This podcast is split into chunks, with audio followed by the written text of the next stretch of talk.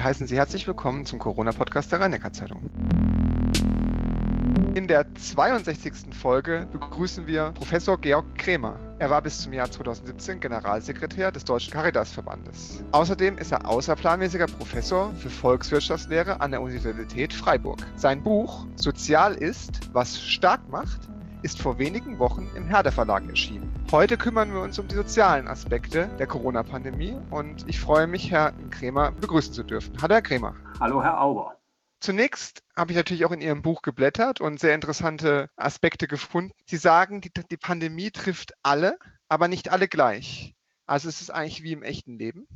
Ja, es ist wie im echten Leben. Also als wir noch keinen Impfschutz hatten, waren natürlich diejenigen besonders verwundbar, die nicht ins Homeoffice ausweichen konnten und mit öffentlichen Verkehrsmitteln zur Arbeit fahren mussten. Jetzt, wo wir Impfstoff haben, kippen wir in eine Pandemie der ungeimpften. Da sind die verwundbar, die eben ja, an Verschwörungsmythen glauben und kein Vertrauen in die gesellschaftlichen Institutionen haben.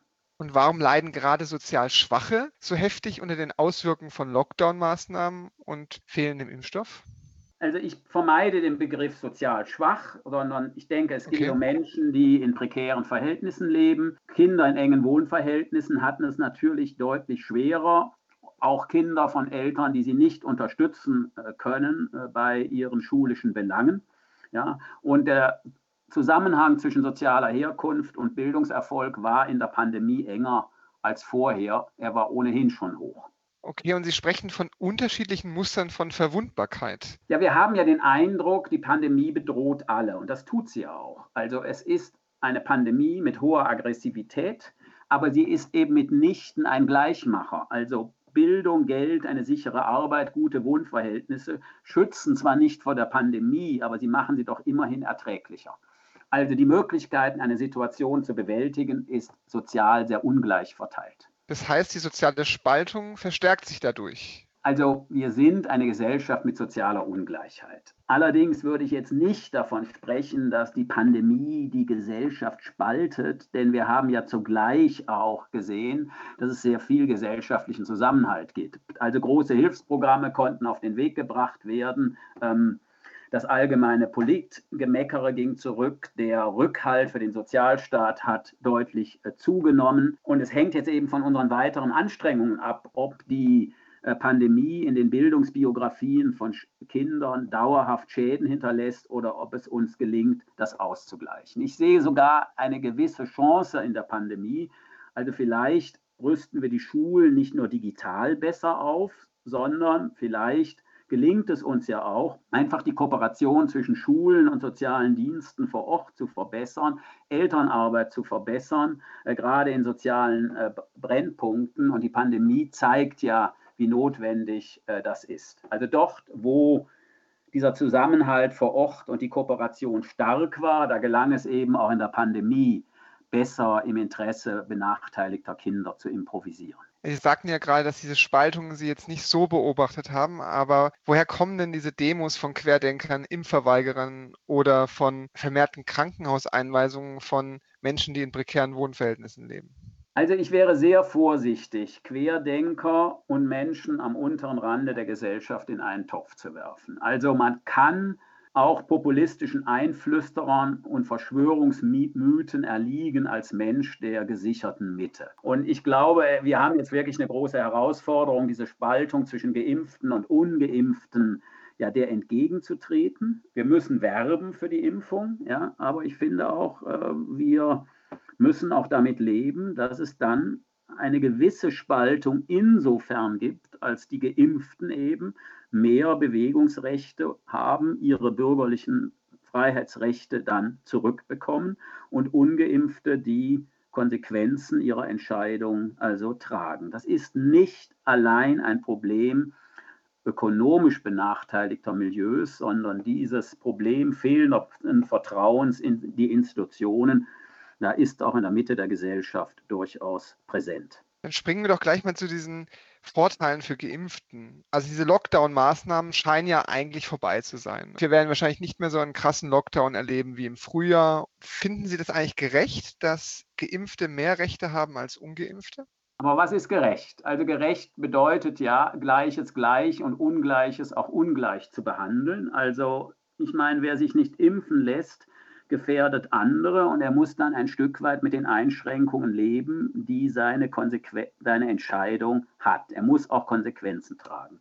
Und insofern, ja, ich finde nicht, dass man den Bewegungsraum der, der Geimpften jetzt dauerhaft aus Rücksichtnahme gegenüber den Ungeimpften einschränken kann. Und was halten Sie jetzt gerade von der Diskussion, dass Ungeimpfte keine Lohnfortzahlung mehr äh, mit Quarantäne bekommen sollen? Also mittel- und langfristig halte ich das für angemessen. Allerdings ist ja die Frage, wann man das einführt. Also vielleicht sollte man sich momentan noch darauf konzentrieren, möglichst viele Menschen zu überzeugen, sich impfen zu lassen. Aber langfristig hielte ich eine solche Entscheidung jetzt nicht für ungerecht. Die, unsere Sozialdebatte ist immer auch geprägt von Wörtern wie Spaltung, Ungerechtigkeit. Aber haben Sie auch positive Beispiele, wie sich die Pandemie vielleicht auch zum Zusammenhalt positiv ausgewirkt hat? Die Bürger haben gesehen, dass wir einen starken Staat brauchen. Also ein Staat, der handlungsfähig ist. Die allgemeine Staatskepsis und das allgemeine Politiker-Bashing ist in der Pandemie erstmal zurückgegangen. Das finde ich einen positiven Effekt. Wir haben auch gelernt, mit Unsicherheit umzugehen, weil schließlich die Politik in dieser Unsicherheit uns keine Sicherheit geben kann. Also Politik handelte auf Sicht. Es haben sich sehr viele Menschen sehr achtsam äh, gegeneinander gezeigt, äh, Hilfen im Bereich der Nachbarschaft, im Bereich der Familien. Ja? Also insofern hat die Pandemie gezeigt, dass gesellschaftlicher Zusammenhalt eine Frage politischer Strukturen, aber eben auch individuellen Verhaltens ist. Deswegen hat sich niemand die Pandemie gewünscht, aber das ist zumindest ein positiver Nebeneffekt. Was hat die Politik in den letzten 18 Monaten im sozialen Bereich denn grundlegend falsch gemacht? Was meinen Sie? Ich würde nicht sagen, dass sie etwas grundlegend falsch gemacht hat, aber man hatte am Beginn der Pandemie die Lage von benachteiligten Kindern nicht ausreichend im Blick. Man hatte sehr stark im Blick, wie die Pandemie auf die Gesamtgesellschaft wirkt. Natürlich überwog am Anfang die Sorge vor den Ansteckungswegen. Wir wussten noch relativ wenig, aber man hätte, glaube ich, mehr tun können, den Kontakt zu benachteiligten Kindern zu halten. Also beispielsweise ähm, die Schulmittagessen in sozialen Brennpunkten trotz der Schulschließung aufrechtzuerhalten, dann eben sicher mit Abständen auf dem Schulhof und den intensiven Kontakt zu Kindern eben nicht abbrechen zu lassen. Das ist in sehr unterschiedlicher Weise vor Ort gelungen. Und das zeigt, finde ich, ein gewisses Defizit unseres Sozialstaats. Also ich finde, wir haben einen sehr gut ausgebauten Sozialstaat, aber er leistet nicht genug, Notlagen vorzubeugen und er muss wirksamer werden, an dem unteren Rand der Gesellschaft präsent zu sein. Ihr Buch ist überschrieben, warum Deutschland eine Politik der Befähigung braucht und was sie leistet. Können Sie dieses, den Begriff der Befähigung kurz erklären und sagen, warum Deutschland noch nicht so weit ist, um eine Politik der Befähigung quasi anzubieten? Wir haben ja soziale Ungleichheit. Wir haben den Zufall der Geburt. Kinder werden in Familien geboren, die arm sind oder haben Eltern, die sie in der Bildung wenig unterstützen können. Andere wachsen in sehr privilegierten Bedingungen. So, und wenn man das nicht als Gott gegeben hinnehmen will, dann braucht es neben der Umverteilung, die der Sozialstaat leistet, auch Befähigung. Das heißt, Hilfen und Unterstützung und Strukturen, dass Menschen ihre äh, Potenziale entfalten können. Und ein wesentlicher Treiber der Ungleichheit ist dieser starke Zusammenhang zwischen sozialer Herkunft und äh, Bildungserfolg. Ein anderes Problem ist, dass eben sehr häufig der Sozialstaat gerade diejenigen nicht erreicht, die am dringendsten auf seine Hilfe angewiesen sind. Also beispielsweise Mütter aus gehobenen Milieus nehmen die Hilfen der Familienhebammen sehr viel häufiger in Anspruch als Mütter am unteren Rande der Gesellschaft. Manche Eltern gehen nicht in Beratungsstellen, aber man könnte ja zum Beispiel sagen, naja, wir haben eben Sozialarbeiterinnen auch in den Kinderarztpraxen in sozialen Brennpunkten. Dann erreichen wir diese Familien. Ja. Da könnte der Sozialstaat wirksamer sein. Wo die Pandemie am meisten äh, gewirkt hat, war eigentlich auch die Bildung. Da würde ich jetzt sagen, haben wir eigentlich die größte Ungerechtigkeit gesehen. In die Zukunft geschaut. Können wir diesen Rückstand, den Corona da verursacht, überhaupt aufholen und wie sollte man das am besten machen? Ich glaube, man kann den Rückstand aufholen, wenn man sich entsprechend anstrengt und Förderunterricht und ähnliche Dinge macht. Also ich halte es für unangemessen, von einer verlorenen Generation zu sprechen. Und ich würde die Bildungsdebatte jetzt ein Stück weit gerne von der Pandemie lösen wollen. Also die Problematik dieses engen Zusammenhalts haben wir ja schon vor der Pandemie. Sie hat sich vermutlich verstärkt, aber es ist ein dauerhaftes Problem. Damit schlagen sich alle Länder rum, aber der Zusammenhang ist in Deutschland äh, enger. 20 Prozent der, der Jugendlichen können am Ende der Pflichtschulzeit nicht lesen, nicht vernünftig lesen. Ja, 30 Prozent der Schüler in der nicht gymnasialen Oberstufe. Und wenn man daran was ändern will, dann muss man die Schulen äh, in sozialen Brennpunkten, die nicht gymnasialen Schulformen eben deutlich besser ausstatten. Dann muss es eben die Möglichkeit geben, dass dort auch, äh, wenn Kinder zurückbleiben, es Förderunterricht in kleinen Gruppen gibt, Lehrer so unterstützt werden und dass eben auch eine intensive Elternarbeit erfolgen kann. Dann muss allerdings die bürgerliche Mitte auch akzeptieren, dass diese Schulen besser ausgestattet sind als das Gymnasium, wo ihre Kinder hingehen. Also haben wir so quasi Verteilungsprobleme, wenn wir jetzt mal noch ein, Thema weitergehen und sagen, Vergleich von Hilfen von großen Unternehmen. Ich denke da an die Lufthansa, oder an verschiedene andere Unternehmen, die in der Corona-Krise äh, besondere Hilfe erhalten haben und der Einzelne, sei es Solo-Selbstständige, die einfach um ihre Hilfen kämpfen mussten und es oft Probleme gab. Glauben Sie, dass diese, dieses Gerechtigkeitsgefühl dadurch gestört worden ist, nachhaltig? Also ich finde es zumindest falsch, ja, Hilfen für Unternehmen und Hilfen für Menschen gegenseitig Stellung zu bringen. Ja, jetzt kann man im Einzelfall immer darüber sprechen, ob große Unternehmen nicht überkompensiert wurden. Ja, auf der anderen Seite muss man sehen, die Entscheidungen mussten in kurzer Zeit getroffen werden und es gab auch sehr widersprüchliche Erwartungen an die Politik.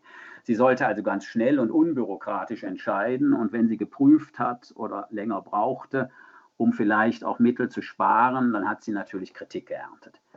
Gleichzeitig wirft man ihr Verschwendung vor. Also die Kurzarbeit zum Beispiel stabilisierte beides Unternehmen und die Einzelnen. Und die Solo-Selbstständigen, ja, die haben es als massiv ungerecht empfunden, dass sie für ihre Lebenshaltungskosten auf also Hartz IV verwiesen wurden. Auf der anderen Seite wurde jede, wurde die Vermögensprüfung äh, sehr sehr stark äh, erleichtert und der, die Wohnkosten anerkannt. Also auch da ist man äh, den Solo-Selbstständigen entgegengekommen. Grundsätzlich würde ich sagen, gehören die Selbstständigen auch in das generelle soziale Sicherungsnetz. Aber das ist natürlich ein Problem, was nicht allein was mit Corona äh, zu tun hat.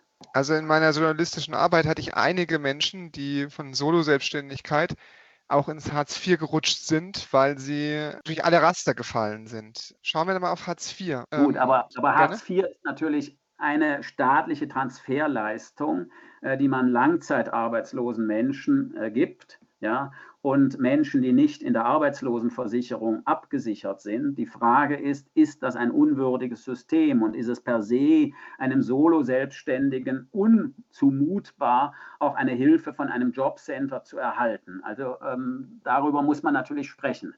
Schauen wir nochmal auf Hartz IV in dem Punkt grundsätzlich, ob man nicht dann diese Sanktionsspirale etwas herunterdrehen sollte. Ist immer wieder ein Thema, aber vielleicht gerade auch im Lichte der Corona-Pandemie. Wie stehen Sie dazu? Ja, also Sanktionen können nur ein letztes Instrument sein. Also wenn jemand langfristig äh, Hartz-IV-Bezug und Schwarzarbeit kombiniert, dann muss es irgendwelche Sanktionsmöglichkeiten geben. Aber das Bundesverfassungsgericht hat ja nun auch mit seinem Urteil diese Sanktionshöhen deutlich abgesenkt, also hat sie die Sanktionen deutlich beschnitten, weil das Gericht gesagt hat, die Sanktionen müssen verhältnismäßig sein. Ich finde das ein kluges Urteil. Ich würde aber nicht generell auf jede Möglichkeit der Sanktionierung verzichten. Dann wird Hartz IV quasi ein bedingungsloses äh, Einkommen äh, für Niedrigeinkommensbezieher. Es muss schon auch Ich finde es legitim, dass auch damit die Verpflichtung verbunden ist, entweder eine Ausbildung zu machen oder eine zumutbare Arbeit aufzunehmen, wobei man sich natürlich im Einzelfall streiten kann, ob die Arbeit, die in jedem Einzelfall angeboten ist, wird, zumutbar ist. Schauen wir jetzt kurz noch in die Zukunft. Die Wirtschaft läuft wieder an. Klar, die Pandemiegefahr ist weiterhin da. Haben wir denn alle die gleichen Chancen, wieder so auf die Beine zu kommen? Und was müsste die Politik direkt nach der Bundestagswahl tun, um die Situation für Benachteiligte zu verbessern? Also ich würde mal Pflicht sagen, wir werden uns nach der Pandemie mit den gleichen Problemen rumschlagen wie vor der Pandemie. Pandemie ändert die sozialen Verhältnisse in unserem Land nicht grundlegend. Und es gibt natürlich jetzt sehr viele Herausforderungen. Aber wenn wir soziale Ungleichheit abbauen wollen und wenn wir die Vererbung von Armut verhindern wollen, dann müssen wir diesen engen Zusammenhang von sozialer Herkunft und Bildungserfolg abbauen. Das habe ich genannt, also die deutliche Verbesserung der Situation in nicht gymnasialen Schulformen und die Verzahnung von Bildungspolitik mit dem ganzen Netz des Sozialstaats. Die Abbau der Kooperationshürden. Also ähm, es der, der, Sozialstaat ist stark zersplittert. Er überfordert Menschen, äh, weil sie seine Zuständigkeiten nicht verstehen. Ja, das, da kann man viel tun. Man kann die, die Beratungsmöglichkeiten verbessern. Man kann dafür sorgen, dass der Sozialstaat die Menschen dort erreicht, wo sie ohnehin mit ihm in Kontakt treten. Da gibt es eine Vielzahl rechtlicher Kooperationshürden und die abzubauen wäre eine sehr lohnende sozialpolitische Reformaufgabe für die nächste Legislaturperiode. Herr Krämer, zum Abschluss habe ich noch zwei kurze Fragen mit der Bitte um eine kurze Antwort. Wer hat denn aus Ihrer Sicht in den letzten 18 Monaten der Pandemie zu wenig Applaus erhalten? Ja, das fällt mir schwer, weil ich finde, in einer arbeitsteiligen Gesellschaft verdienen alle Applaus, die gesellschaftlich notwendige Arbeit leisten. So, und jetzt muss man sehen, wo gibt es Gruppen, die schlecht wegkommen ja? Und da würde ich sagen, die Pflegekräfte, die nicht tariflich bezahlt werden, zum Beispiel, sind eine solche Gruppe. Also Tarifbindung für sie durchzusetzen, ist ein wichtiger Punkt. Dann käme zu dem Applaus die Anerkennung. Gibt es, wenn Sie einen Punkt herausgreifen würden, wo Sie der Krise etwas Positives abgewinnen können? Was war die Erkenntnis, wo Sie sagen, okay, wir können eigentlich die Krise bewältigen und können auch Krise? Also wir haben sie bewältigt oder wir sind im Prozess, sie zu bewältigen. Niemand hat sich diese Pandemie gewünscht, aber ich denke, die Festigung eines Bekenntnisses zu einem guten Sozialstaat ist ein Kollateralnutzen der Krise. Wir haben vielfältige Erfahrungen gemacht. Ich würde mir wünschen, dass wir sie auswerten. Wir können etwas lernen daraus, wie wir unsere Gesellschaft resilienter machen. Ob wir das tun, weiß ich nicht. Für die Politik ist das riskant, denn es wird auch sehr viele Menschen geben, die hinterher es immer besser gewusst haben. Hoffen wir auf eine gute Auswertung der Erfahrungen der Pandemie. Herr Kremer, vielen Dank für das interessante Gespräch. War sehr aufschlussreich. Herzlichen Dank. In der nächsten Woche wird Chefredakteur Klaus Welzel wieder mit Chefvirologe der Uniklinik Heidelberg Hans-Georg Kreuslich über die fortlaufenden Herausforderungen der Pandemie sprechen.